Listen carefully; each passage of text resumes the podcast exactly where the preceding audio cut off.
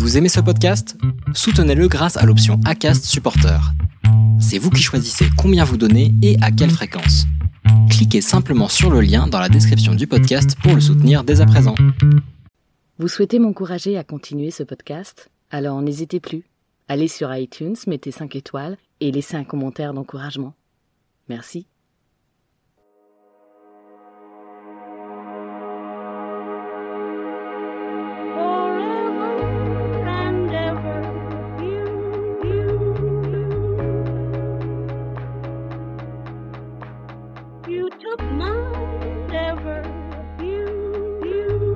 Bonjour et bienvenue dans Rester dans le Flow, podcast où je me raconte et partage avec vous mon parcours de vie et de résiliente.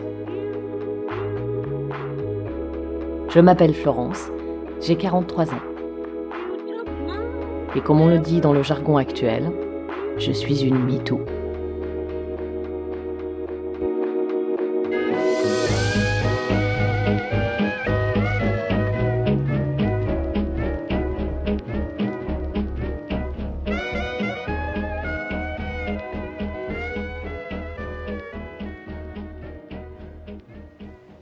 J'ai demandé à Philippot, mon grand-père, de venir chez mes parents. C'était un dimanche, en fin d'après-midi, certainement un week-end qui avait dû être festif, comme à chaque fois lorsque je rendais visite à mes parents proches de Saint-Étienne, alors que j'habitais Paris. J'ai juste pris le téléphone et lui ai demandé de venir nous rejoindre. Pourquoi faire? m'avait-il questionné avec son accent sicilien. Tu sais pourquoi? Il est temps maintenant. Ah mais je ne comprends pas ce que tu me dis. Si, je pense que tu sais très bien ce dont je veux te parler. Ce que tu m'as fait lorsque j'étais petite. Bon, pour être honnête, je n'ai plus la conversation exacte en tête. Ai-je vraiment cité les faits? Ce n'est pas impossible, car je me souviens de mon propre étonnement lorsque je l'ai vu arriver malgré tout. Cela fait vingt ans maintenant. Oui. Oui, tiens.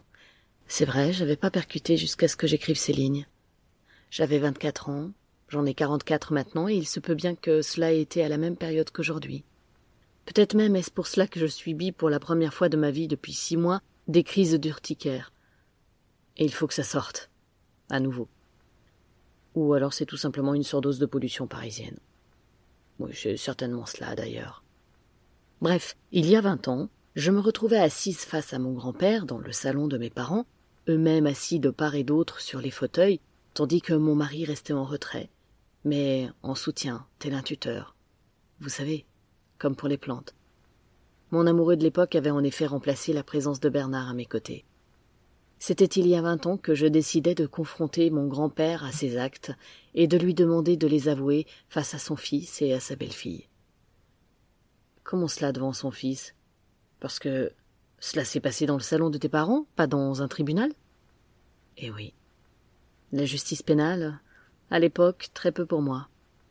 Non, là c'était le moment de la révélation. Celui dont j'avais besoin pour continuer sur le chemin de la résilience. Celui dont j'avais besoin pour pouvoir me donner le droit un jour de devenir mère à mon tour, sans crainte que l'histoire ne se répète. Donc, non, ce n'était pas un moment de justice, du moins pas pour moi, pas comme on l'entend, pas sur le moment. Je ne vous raconterai pas en détail comment s'est déroulée cette confrontation, si ce n'est qu'il n'y a eu aucun heurt et que Philippot a reconnu les faits. A pleurer. Mais était-ce de vraies larmes, nul ne le saura jamais. Et surtout, ce que j'espérais sincèrement et secrètement, m'a demandé pardon. Pardon, m'a-t-il dit. Pardon, ce simple mot. Pardon. Bon, et peut-être d'autres trucs, mais je ne m'en souviens pas.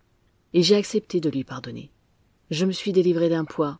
J'ai rendu à César ce qui appartenait à César en nommant les faits devant lui, devant mes parents, histoire que tout le monde comprenne bien que non, cela n'avait pas été de simples attouchements. D'ailleurs, quand bien même, un seul attouchement aurait été de trop. Je me suis délivré de la haine dont je ne voulais pas et dont je savais qu'elle me meurtrirait au fil des ans. Et la mort, je n'en voulais pas non plus. Ne voyez rien de religieux dans cet acte. À aucun moment pour moi ce ne fut religieux. Il, n'y a là rien à voir avec un quelconque pardon de tous les péchés, Jésus-Christ ou Dieu. Bref, tout cela n'était en aucun cas caché derrière. Et ça, je me souviens le lui avoir dit à Filippo. Pas tant pour moi ou, ou lui qui s'en fichait royalement, que pour mes parents. Une fois mort, lui ai-je dit, je ne sais pas ce qu'il en sera pour toi. À toi de te débrouiller. Oui, il ne s'agissait que de moi et moi seul. Le mieux que je puisse dire est que cela venait de mon cœur, car il n'y avait rien de philosophique non plus ou d'intellectuel dans la démarche. Je savais juste que j'avais besoin de cela pour avancer et que, si j'avais la chance de l'entendre, d'entendre cette demande de pardon, alors peut-être que j'arriverais à vivre ma vie. Encore fallait-il que je le ressente. Et ce fut le cas. Aujourd'hui, en, en y repensant, cela me rend heureuse. Ça peut vous paraître peut-être complètement dingue, mais c'est vrai, c'est réel, c'est tangible, même en vous le disant comme ça à un micro. Et ça, personne jamais ne pourra me l'enlever. Un an après cet événement que j'avais provoqué en 1999, je tombais enceinte de mon premier enfant, l'esprit tranquille. L'an 2000 était là et l'envie de vivre avec. Ok, super, Florence, on est tous contents pour toi, me direz-vous. Mais c'est quoi au final cette histoire de résilience? Tu as fait ça comme ça, en, un claquement de doigts Clac Tu t'es dit, tiens, je vais faire avouer mon grand-père et puis voilà, le tour sera joué. Non. Non, bien sûr que non. Alors, qu'est-ce que la résilience? D'où vient ce terme? Souvenez-vous de l'histoire du tuteur, ce bâton qui vous permet de tenir. C'est le neuropsychiatre Boris Cyrulnik qui fut le premier à en parler en France avec la résilience, s'inspirant des recherches menées par son mentor John Bowlby. Bowlby, ce clinicien chercheur en psychiatrie, qui, dès les années 60, écrivait sur l'attachement de l'enfant à sa mère. En découleront d'ailleurs les livres sur sa théorie de l'attachement tels Attachement et perte en 1969 ou Séparation, anxiété et colère que je vous invite à lire si le sujet vous intéresse. Pour ma part, cela me rappelle justement ma difficulté à lâcher les jupes de ma mère. Et c'est grâce à mes premiers rendez-vous chez un psychologue au, au CMPP, le centre médico-psychologique et pédiatrique, que j'y suis parvenue à l'âge de 13 ans. 13 ans seulement. Donc après mes 13 ans, et puis différents essais thérapeutiques par lesquels je suis passée parce que je somatisais à fond, je dirais que ma résilience a vraiment démarré avec l'hypnothérapie. Oui, ça a littéralement changé ma vie. J'avais 19 ans, un an de retard sur le plan scolaire et mon bac à passer. Au passage, coucou mon cœur, bonne chance pour le tien. Oui, bon, j'ai le droit de faire coucou à ma fille pour son bac. Après tout, c'est aussi d'elle dont on parle ici. Cette fameuse première grossesse, ce fameux premier bébé pour qui j'ai voulu casser le cercle vicieux du secret, c'est elle. Donc voilà, cela m'a aidé à préparer mon bac et surtout, surtout grâce à l'hypnothérapie, j'ai accepté ce que j'avais vécu. Et ça, c'est énorme. Comment est-ce possible? Alors, à la différence de l'hypnose traditionnelle, dont je ne parle absolument pas ici, et qui repose sur l'injonction, l'hypnose ericksonienne, oh, c'est pas simple à dire, ericksonienne, induit un état de rêverie, un état modifié de conscience, qui permet d'accéder à l'inconscient. D'après Erickson, notre inconscient est un énorme réservoir d'expérience et de sagesse qui peut constituer un terreau fertile en solution à nos problèmes. En gros, c'est un peu comme si j'avais utilisé, grâce à, à, mon guide, ma thérapeute, un langage qui avait agi en profondeur comme un stimulus et court-circuité mon mental. En parallèle, le cerveau produisant des endorphines, les fameuses hormones du bien-être, euh, il me permettait un voyage sans stress dans mon passé réel. Et là, une fois face aux images de la réalité qui auraient dû m'effrayer, sauf qu'elles étaient juste présentes.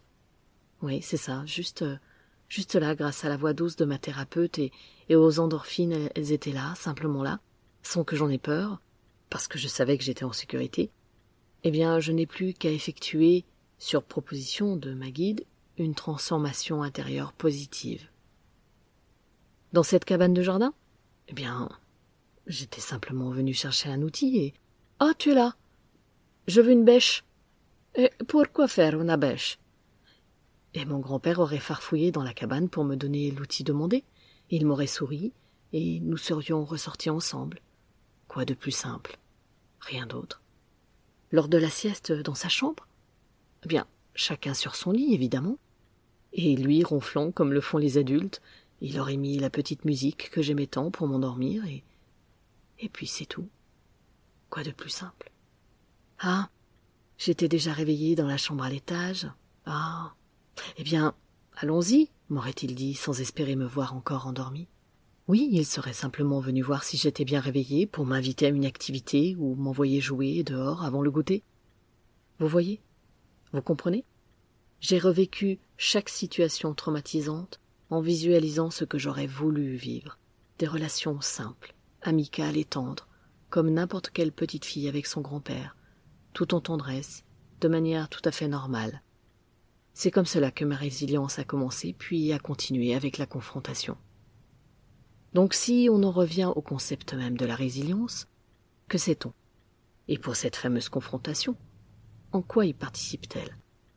Sur Wikipédia, je lis qu'en physique, la résilience désigne la résistance d'un matériau au choc, le fait de rebondir, du latin resilientia, résilience, la capacité d'un corps, d'un organisme, d'une espèce, d'un système à surmonter une altération de son environnement.